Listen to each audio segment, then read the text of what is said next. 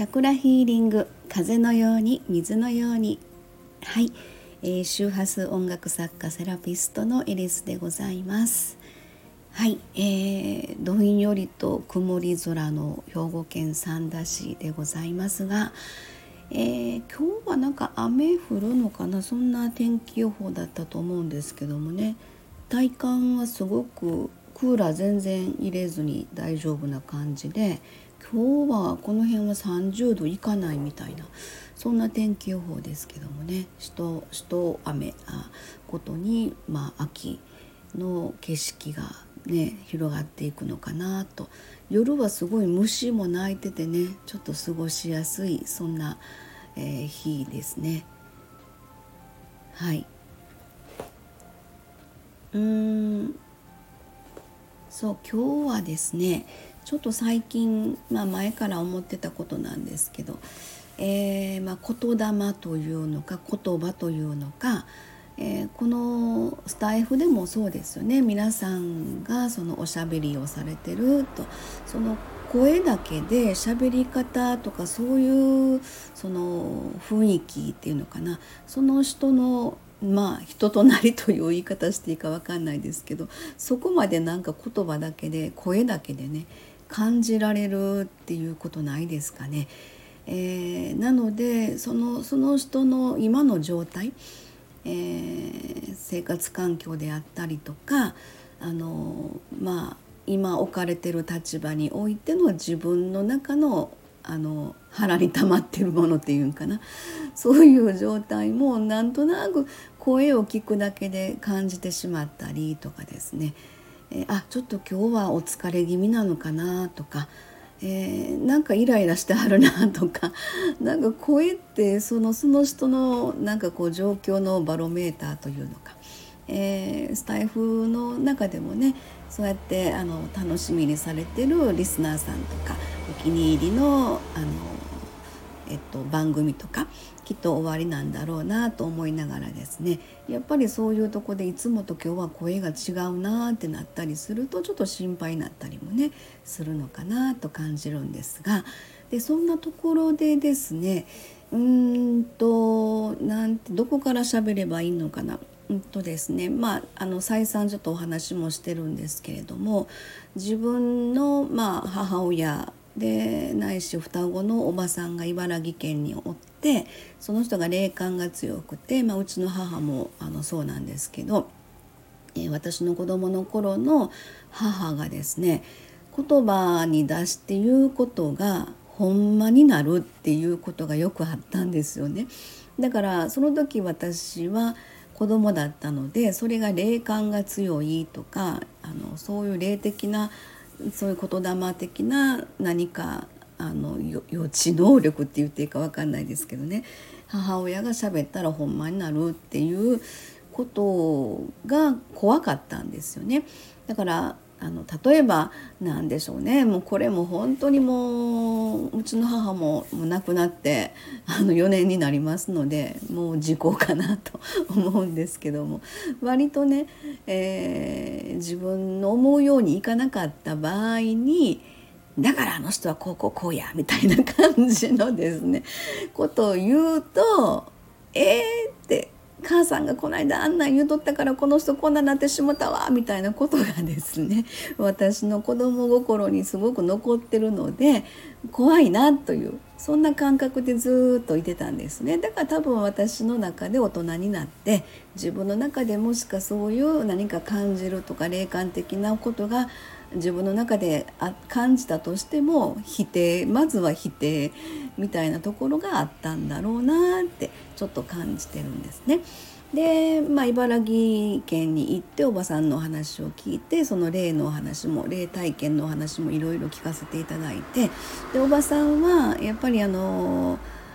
あのお悩み相談というかそのなんていうの？あの拝み屋さんみたいなことでおばさんのところに相談に来られる方もいらっしゃってでもまずは先祖供養やでみたいなことはねすごく言われてたのででその方があのおばさんの言われる通りに、まあ、やることで、えー、やっぱりこうその亡くなられた方っていうのはその意思表示を伝えるためにはその方の身の回りの環境とかそこがあのやっぱり生きづらい状況とかなんでこんなことばっかり起こるんやろうとか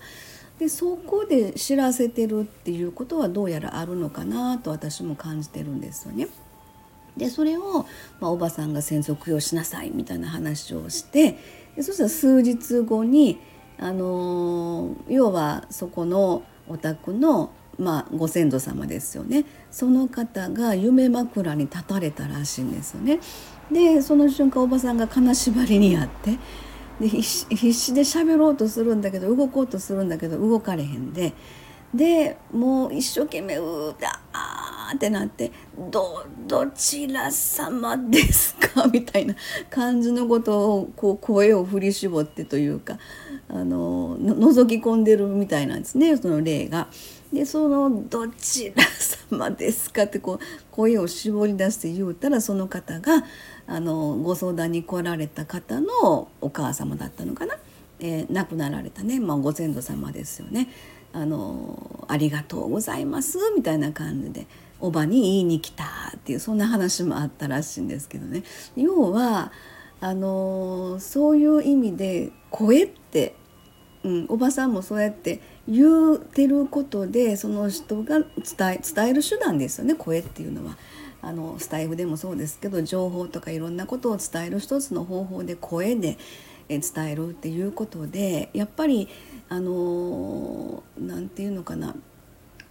一度放たれたこの声鼻が垂れるん違いますよ。そんなしょうもないこと言ってる場合ちゃうけどあの放たれたこの自分の声って空気中にね空気中に放たれるじゃないですか。あの放たれた映像しか頭出てけへんな。あの要はそれって一回自分の声口から出た言葉っていうのは吸い込んでも元には戻らないんですよね。でやったとしてももうその場に放たれてしまった言葉っていうのはもうその空気感ですよね。その空気を凍らせてしまうかどうかみたいな。それは責任があるんですよね。その声に出して喋ったっていう人のやっぱり責任を持ってその発信していくなり声に出して伝えていくなりっていうのはすごいとても大事なことやなって私も思ってるんですけど。でたまたま昨日ちょっとあの、えーと、オンラインサロンのメンバー様から相談のあのお電話がありましてでやっぱりね今昨今この時代の大きく変わろうとしてるこのタイミングにおいてすごく足踏みされたりこの一歩が踏み出せなくて悩んだりしてる方がすごく多くて。えー、でだけどあのやたらめった忙しい人今あ今というかもうなんでこんな忙しいの？行き行き尽くしまもないっていうそんな感じの状態の人が多分いらっしゃるんじゃないかなと思うんですよね。でそこでへこたれたりもうやってられへんわみたいな感じになるよりもそれはしっかりとこの先で待ってる何か幸せというのかなそこの道を作ってもらえてるための今のこの現状やって私も感じてるんですよね。で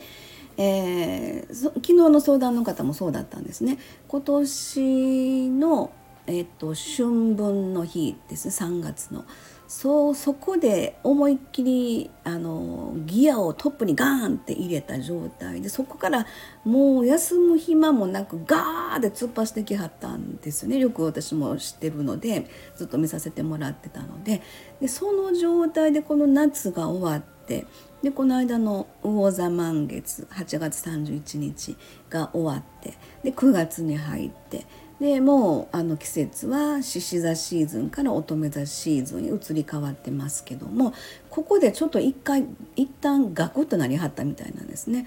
であそれいきなりトップギアトップに入れてガーンってきたからもう疲れたん違う夏の終わりやしもその辺のねあの心体体心体魂もちゃんとこういたわって、えー、しばらく休んだ方がいいん違うかなみたいなことも言ってたんですけどもあのどうやらですね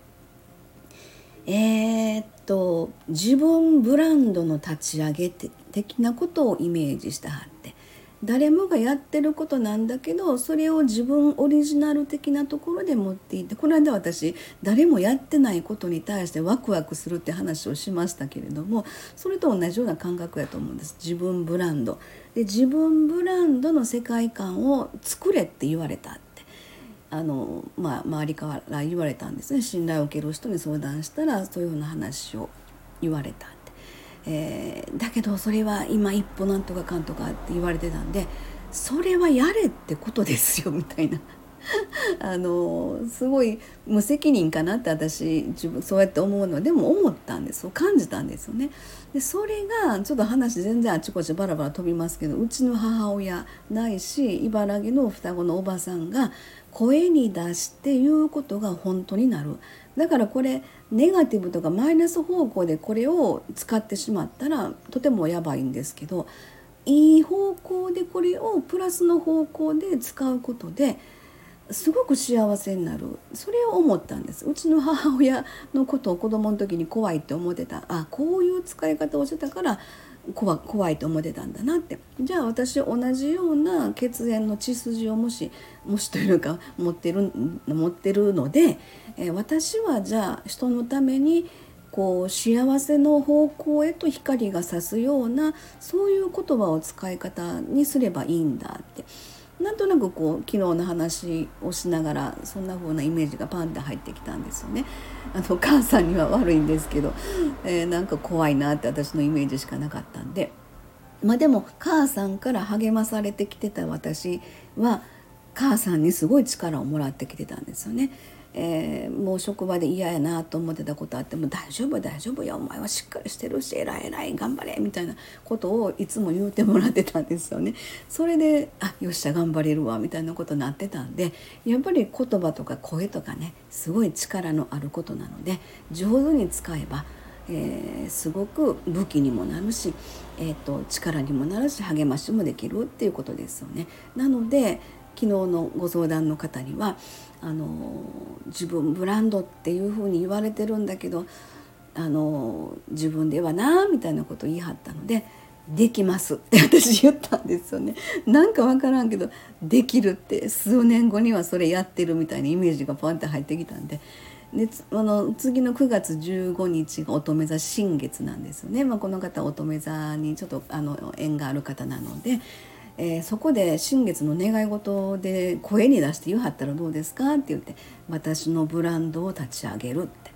立ち上げるっていうふうにもう言うたらあの多分言霊がその通りに動いていくと思いますっていうふうにななんか分かんないんですけどそんなふうに。まあ無責任っちゃ無責任。かもしれないですよね。だけど私の中で疑いもなくそれがポンって出たっていうことはあの母さんと茨城のおばさんの力をもらって私の中で私のやり方でその言霊っていうところを力に変えさせてもらってるそういうことなのかなと。はい、ちょっとダラダラと13分喋りました。はい、そんなことで、えー、ちょっと思ったことをね、あの声に残しておきたいと思いました。最後までお付き合いくださってた方いらっしゃれば大変ありがたいです。ありがとうございました。では終わります。